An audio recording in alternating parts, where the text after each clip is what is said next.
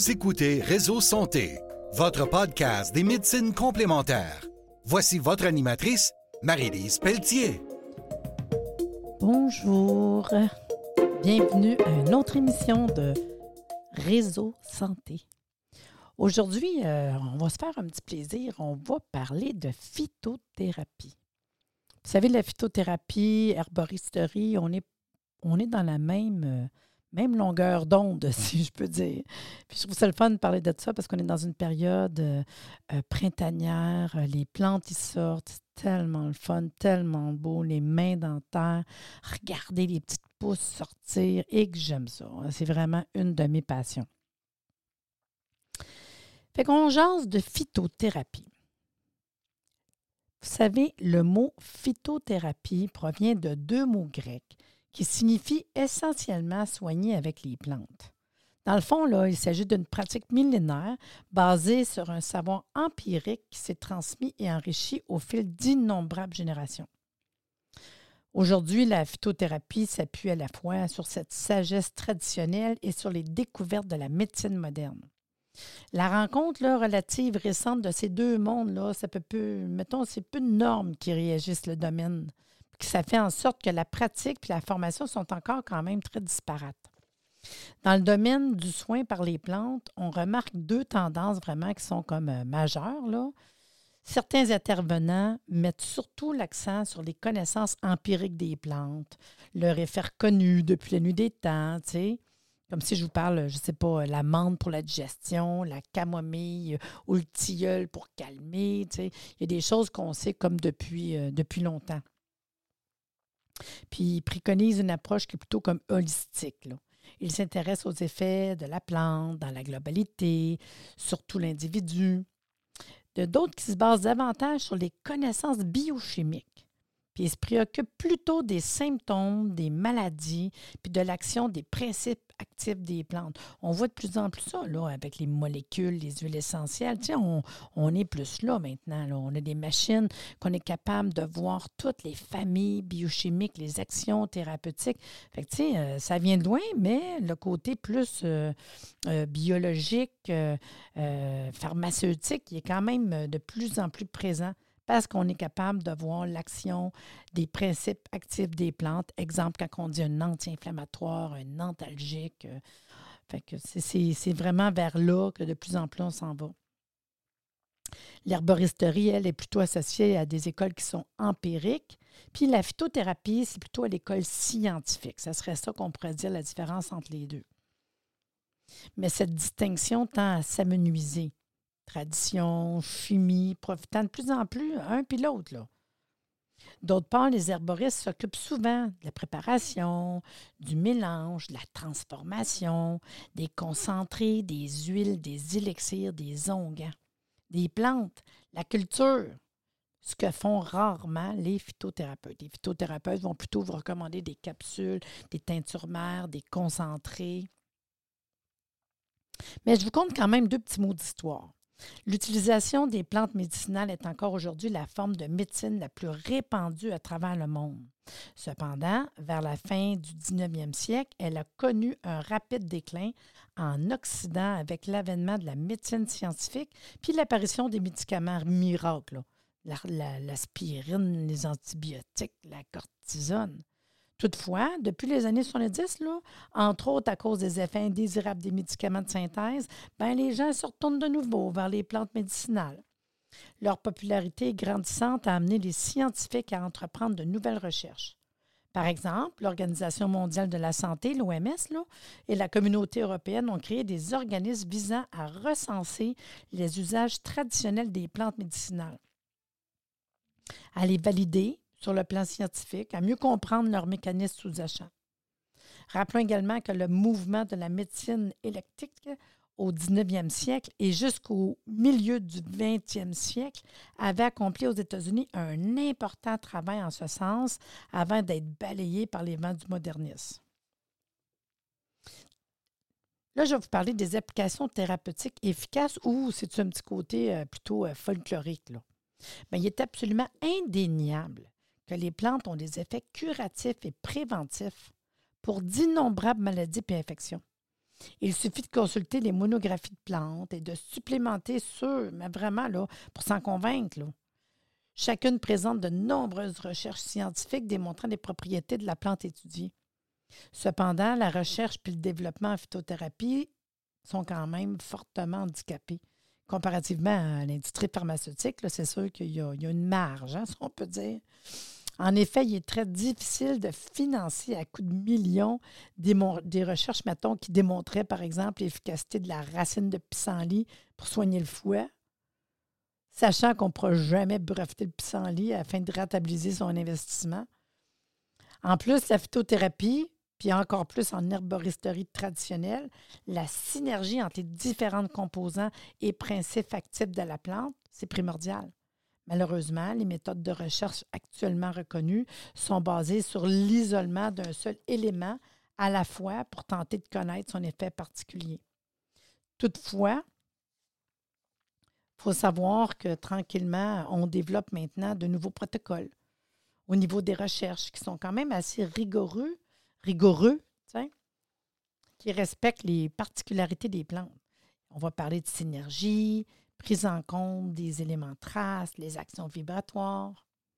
Par exemple, on songe à étudier la réponse physiologique à des traitements par les plantes, la stimulation de la circulation sanguine, expectoration, les effets diurétiques, l'influence de la digestion, euh, il y en a plusieurs entre autres, plutôt que d'évaluer statistiquement leur effet sur la morbidité.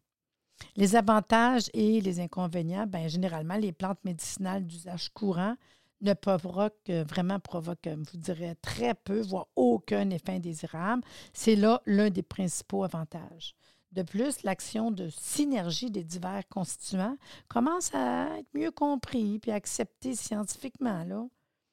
Enfin, contrairement à certaines croyances populaires, bien, il y a plusieurs plantes qui ont des effets pratiquement immédiats sur le métabolisme. Par contre, les médicaments de synthèse ont souvent une action plus directe, plus spectaculaire, puisqu'ils sont formulés pour être immédiatement assimilés par l'organisme. Ils ont été cherchés vraiment comme une molécule, exemple anti-inflammatoire.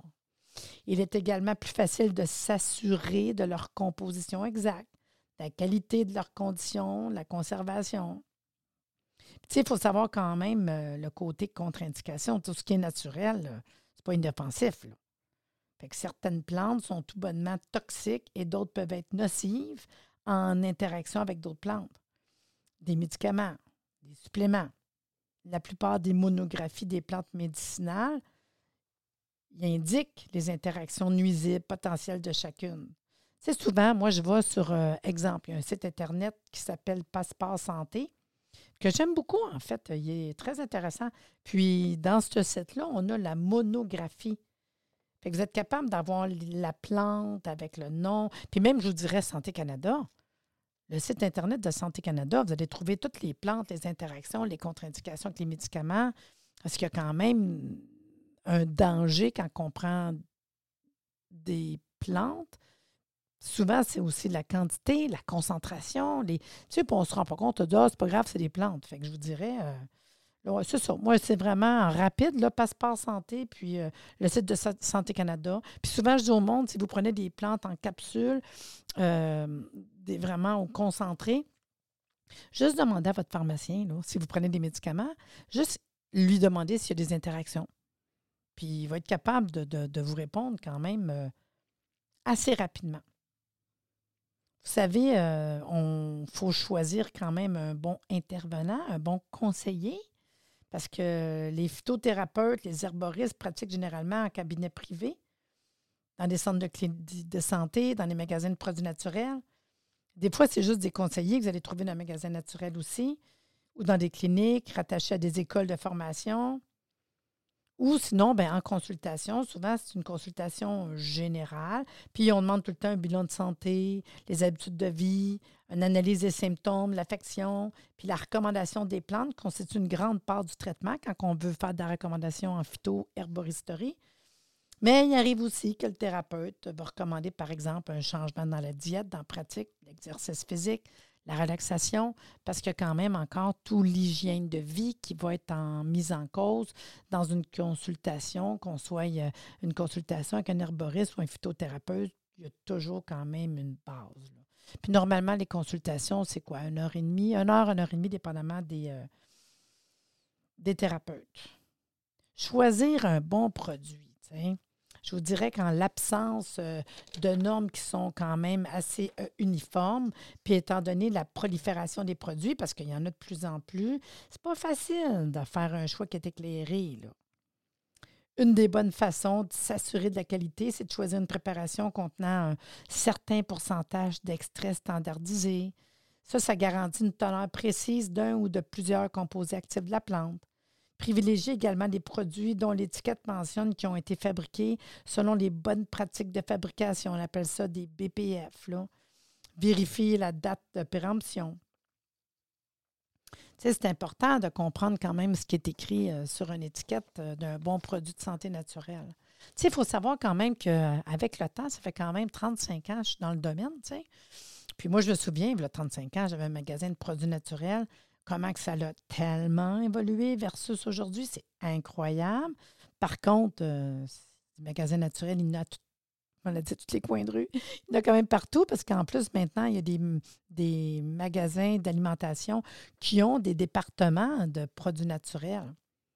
Mais il faut savoir quand même que maintenant, il y a quand même une très bonne réglementation.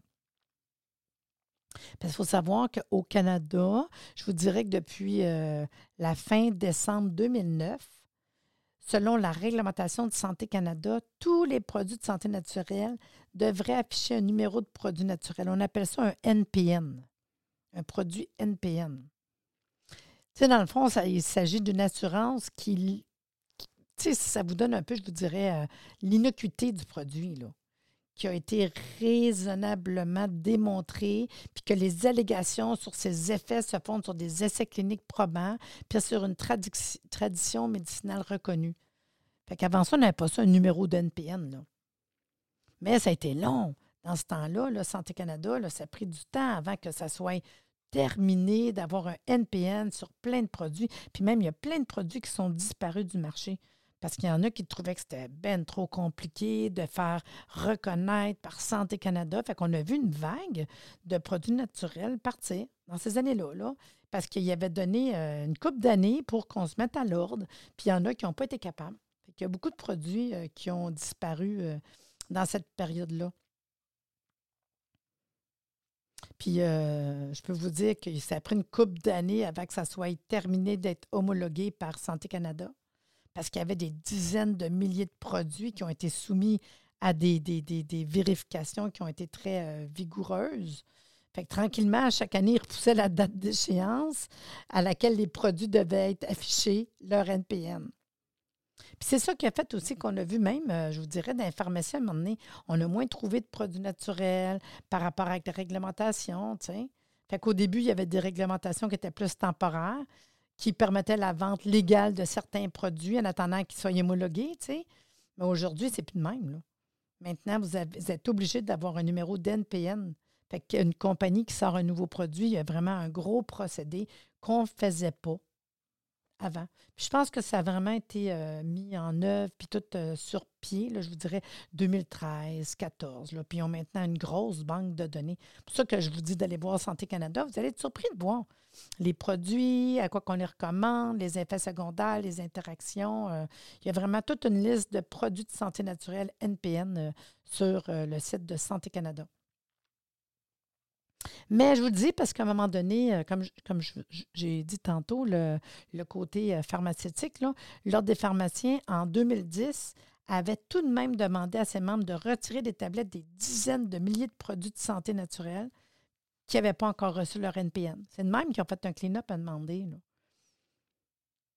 Au début, ils n'étaient pas contents parce qu'ils disaient, mais on ne va pas tout enlever, mais ils ont décidé ça. Là. Puis je vous dirais, un autre site qui est intéressant d'aller voir euh, quand on parle de phytoherboristerie, c'est le site de la Guilde des herboristes. Eux autres avec sont très euh, de book euh, par rapport à la phytoherboristerie. ils ont une revue, ils parlent de beaucoup de, plantes. si on parle de phytoherboristerie, moi, je vous réfère facilement la Guilde des herboristes. Ça fait longtemps qu'elle existe, là. Puis je vous dirais que même si la réglementation procure une bonne protection de base, euh, il peut demeurer quand même difficile de faire un choix éclairé devant le grand nombre et la grande diversité des produits naturels. En ce qui concerne les plantes, une des bonnes façons de s'assurer de la qualité est de choisir une préparation contenant un extrait standardisé parce que c'est standard, puis ça garantit une teneur précise et au moins de un des composés actifs de la plante. Pour ça que je vous dis, quand vous avez des bonnes, euh, des bonnes références de produits, c'est quand même euh, super euh, intéressant.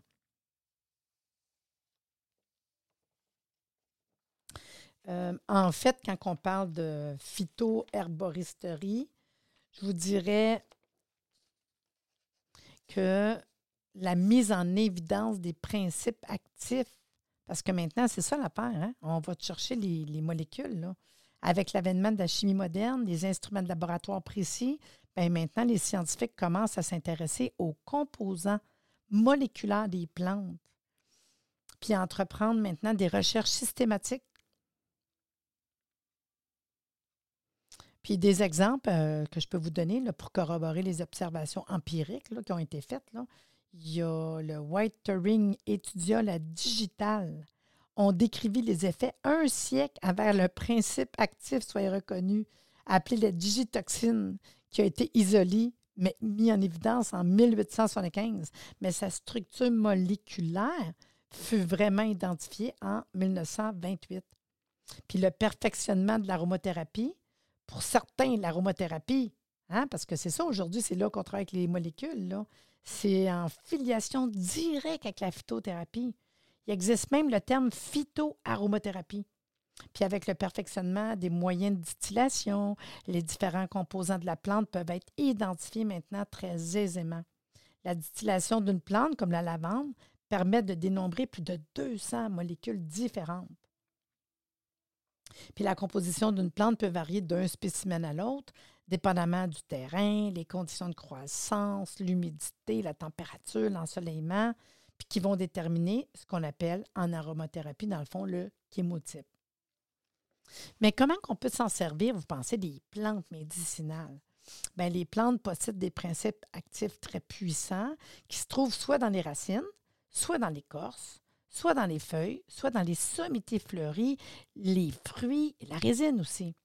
Puis une partie utilisée de la plante varie d'une espèce à l'autre, ou pour une même plante, selon l'effet désiré. La tisane de plante, c'est celle-là quand même la plus connue de plantes euh, au niveau médicinal. Hein. Quand on dit des, herbages, de, l'herboristerie, bon, on pense tout de suite à tisane. Ça reste que c'est une réalité. Mais il existe une grande variété de modalités et d'usages. En externe, je pourrais vous dire, mettons, comme des cataplasmes, des compresses, des bains de bouche, un bain aussi. En consommation, on peut ingérer des plantes. On parlait tantôt, euh, je ne sais pas, la menthe. Moi, manger une feuille de menthe comme ça ou de basilic, wow, tu sais. c'est possible de l'ingérer, faire des cures, des infusions, des décoctions, l'inhaler aussi. Puis selon les circonstances, le type de plante, bien, on va utiliser des plantes qui sont fraîches ou au contraire qui pourraient être séchées sais, quand je vous parle du basilic ou encore là de la menthe, exemple, moi j'en fais pousser beaucoup dans mon jardin l'été, mais quand arrive l'automne, ben je prends toute ma menthe, puis je la fais sécher, puis je la mets dans un sac, puis tout l'hiver, mes tisanes de menthe, ben, c'est ma menthe séchée que moi j'ai pris à l'automne chez moi, Dans une préparation vendue, des fois, ça peut être aussi en herboristerie euh, ou faite maison, là, tu en usage externe, l'exemple que je pourrais vous donner, là, on pourrait soulager, mettons, même juste une piqûre d'insecte. Faites-le laisser un moment donné. Là. On pourrait frotter, là, mettons, vous faites piquer par une guêpe, OK, ou un insecte. Allez chercher une feuille que vous connaissez, une feuille d'une plante que vous connaissez facile. Mettons que tu es dans le bois, là. Puis juste avoir, là, tu frottes la feuille après tes mains, là, pour avoir un peu de jus, puis mets sur ta piqûre. Je vous dis instantanément, ça fait du bien de juste frotter une feuille fraîche. Puis idéal, ça pourrait être, mettons, comme du plantain. Ceux qui connaissent ça, une feuille de plantain. Mais sinon, une petite feuille verte qu'on connaît, il n'y aurait pas de souci. Verriez vraiment euh, euh, l'effet que ça fait. Parce que sinon, ça peut être du plantain. Même on pourrait faire euh, un petit bombe de plantain pour venir soulager une piqûre d'insecte. Le bain buccal, souvent, ça, c'est intéressant. On peut se gargariser, mettons, une solution de clou de girofle, là, qu'on pourrait juste mastiquer, là. Prendre un clou de girofle, là, tu le mâches, ou tu le mets juste près d'une dent qui fait mal. Ben, on est en phytoherboristerie, là. C'est aussi niaiseux que ça. Tu ne l'avales pas, mais tu fais juste le mastiquer, tu vas que ça l'arrête une douleur rapidement dans la bouche. Juste une petite dent douloureuse, tu fais déposer ton clou de girofle, puis wow! C'est vraiment anesthésie locale, rapide. Puis moi, souvent, je trouve que le calendula, vous pouvez vous trouver une teinture mère de calendula. Ça, c'est magique pour moi, là. Ça, la teinture mère de calendula, une coupe de gouttes dans un petit peu d'eau, là. Souvent, je vais dire 10 pour 1, là, mettons. Là. Fait que je peux dire une quantité de calendula pour 10 quantités d'eau.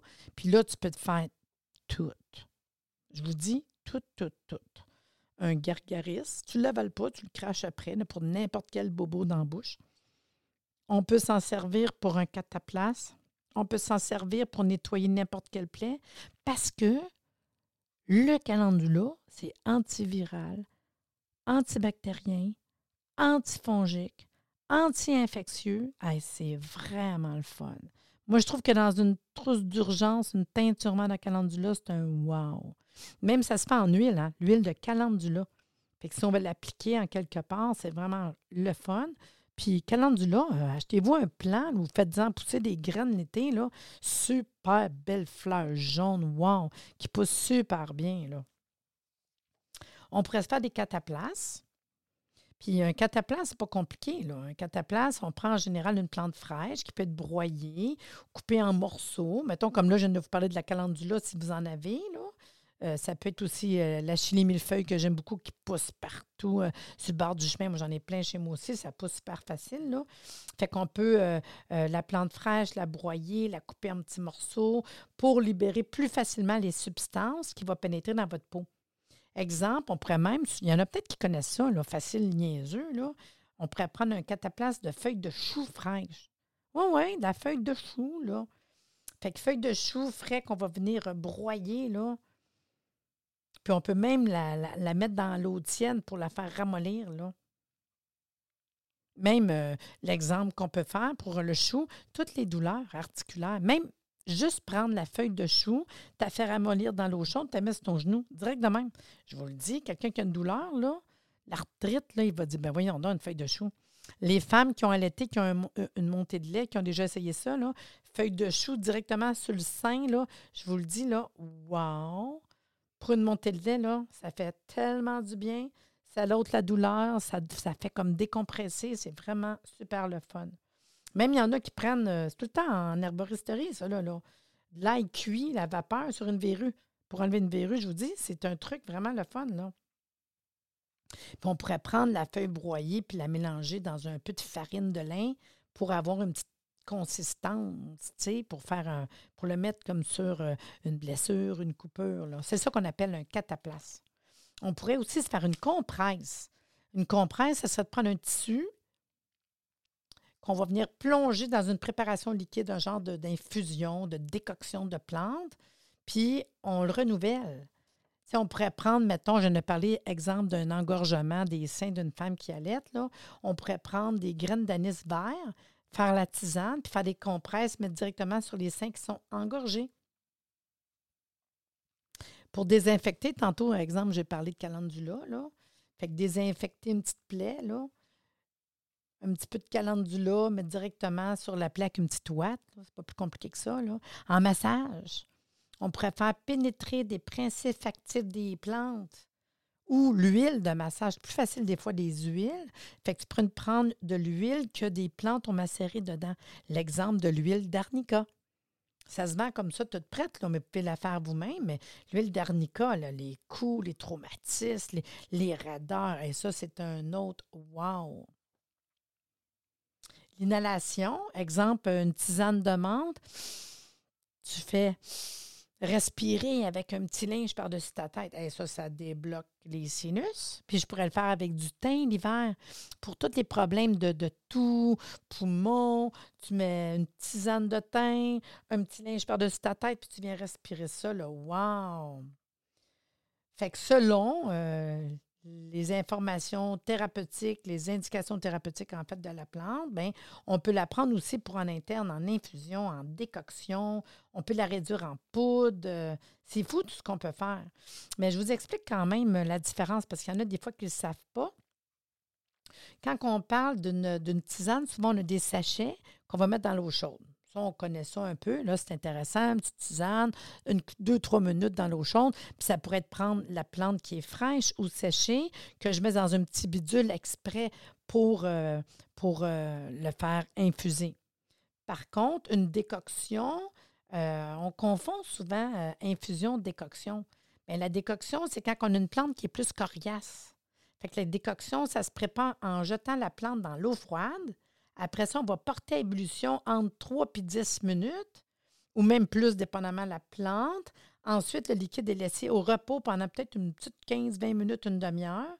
Puis la décoction permet d'extraire les principes actifs de la plante. Je vous dirais une chose que j'aime beaucoup, moi, en décoction, il y a l'aubier de tilleul, parce que c'est comme un genre d'écorce. L'aubier, qui, qui, qui entre l'écorce et l'arbre du tilleul qui est très bon réinvesti. Là. Puis ça se vend. Vous achetez ça, c'est comme du bois. C'est vraiment bon. Puis c'est goût. Le goût, il est vraiment doux. Là. Ça s'appelle l'eau de tilleul. Mais si on ne peut pas mettre ça dans l'eau bouillante trois minutes, euh, on ne va rien avoir comme principe actif. Là. C'est tellement coriace. Il faut vraiment le faire bouillir. Là. Fait qu'on n'a pas le choix pour l'eau de tilleul. L'autre que je vous dirais, de la cannelle. Des bâtons de cannelle qu'on fait bouillir. là avant de la boire pour le mal de gorge, pour euh, l'hiver quand tu es fatigué, c'est wow, mais ça prend une décoction. Et il y a d'autres plantes comme la praille, l'exemple, qui est très coriace. Bien, elle, on peut la mettre en poudre, puis l'ajouter, mettons, au repas. C'est full de minéraux, là. On peut faire des décoctions de praille aussi, là, la faire bouillir super longtemps, là. Mais par contre, dans les plantes, il y a des plantes qu'on ne peut pas faire, euh, qu'on peut pas faire ça, comme la reine des, des prés ça ne peut pas euh, bouillir en décoction parce que là, ça serait bien trop haute température. C'est fragile quand même. Puis on peut filtrer ou non la décoction. C'est quelque chose qui est quand même euh, super le fun. Puis, en terminant, ben, je vais vous parler, mettons, d'une plante. Je ne peux pas parler de toutes les plantes. Là. Par contre, si vous tripez, là, moi, sur mon site euh, www.énergiesanté.ca, ben, j'ai des formations en ligne préenregistrées. J'ai une formation d'une journée de 7 heures qui vous donne toute une base en phytothérapie. Puis on passe au travers des meilleures plantes. Bien, sinon, vous pouvez vous trouver des bons livres aussi de, référence. Mais je termine en vous parlant d'une plante que j'aime beaucoup. J'en ai parlé tantôt, qui est euh, millefeuille qu'on retrouve dans la plupart de nos, euh, barres de chemin. Euh, je vous dirais même les petites routes de campagne. Tout le long des petites routes de campagne, souvent, vous voyez de la chenille millefeuille. Euh, c'est facile de prendre un plant puis venir le planter chez vous puis le garder vivace parce que c'est une plante qui est vivace. Moi, j'en ai tout le temps chez moi. C'est une belle fleur qui, vient euh, s'étendre euh, avec un beau feuillage. C'est vraiment très intéressant, super doux. Fait que c'est la même famille que les chrysanthèmes, en fait. Fait que les propriétés thérapeutiques de l'achillée millefeuille, c'est connu depuis des millénaires. Son nom vient du Eros grec Achille, qui, au cours d'une bataille, en a pensé un roi qui est blessé.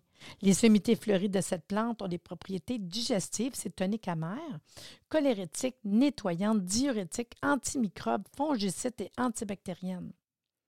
Elle réduit la haute pression, améliore la circulation et tonifie les parois veineuses.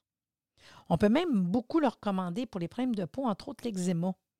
Puis ceux qui ont beaucoup de, congestion, le nez bloqué, surtout par rapport aux allergies.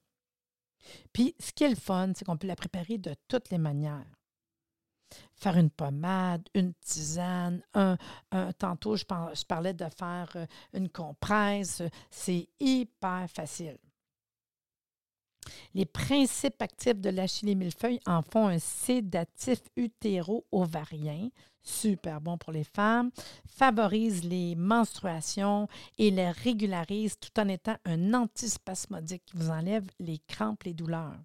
Fait qu'on le recommande pour la fatigue générale, les spasmes des voies digestives et utérines, les règles douloureuses ou trop abondantes, les troubles de la ménopause, la circulation, les varices, l'hémorroïde, Euh, je vous dirais aussi les problèmes de candidats, euh, des flatulences, des crampes. C'est vraiment une super de belle, euh, belle plante que j'aime beaucoup. C'était juste un petit deux minutes sur la chili millefeuille. Tu sais, en tisane, c'est facile, là. Tisane, c'est 50 grammes de plante qui est séchée dans un litre d'eau froide, puis on va le faire bouillir pendant trois minutes. Puis après ça, tu laisses reposer. On appelle ça faire infuser un petit 10 minutes. Tu vas le filtrer, puis tu bois. C'est pas plus dur que ça, là. Puis ceux qui veulent faire une petite thérapie, bien, ça va être euh, une tasse trois fois par jour. C'est pas mal ça, souvent, qu'on va, faire. Une tasse trois fois par jour. On peut faire des petites cures de deux, trois semaines. Puis euh, c'est très doux, hein. c'est vraiment bon comme plante. Bon, ben, je vous ai fait une petite euh, information sur la phytoherboristerie. J'espère que vous avez apprécié. Puis je vais vous trouver d'autres choses pour la semaine prochaine. Soit que je fais une entrevue avec quelqu'un, soit que je vous reviens avec euh, euh, d'autres petits cues sur des, des, produits de santé naturelle, parce que c'est tellement le fun d'apprendre ça. Là. Fait que sur ce, je vous dis à la semaine prochaine.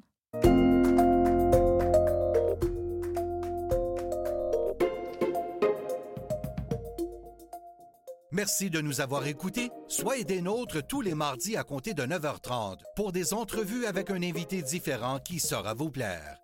Si vous aimez le podcast, abonnez-vous pour être informé et partagez en grand nombre.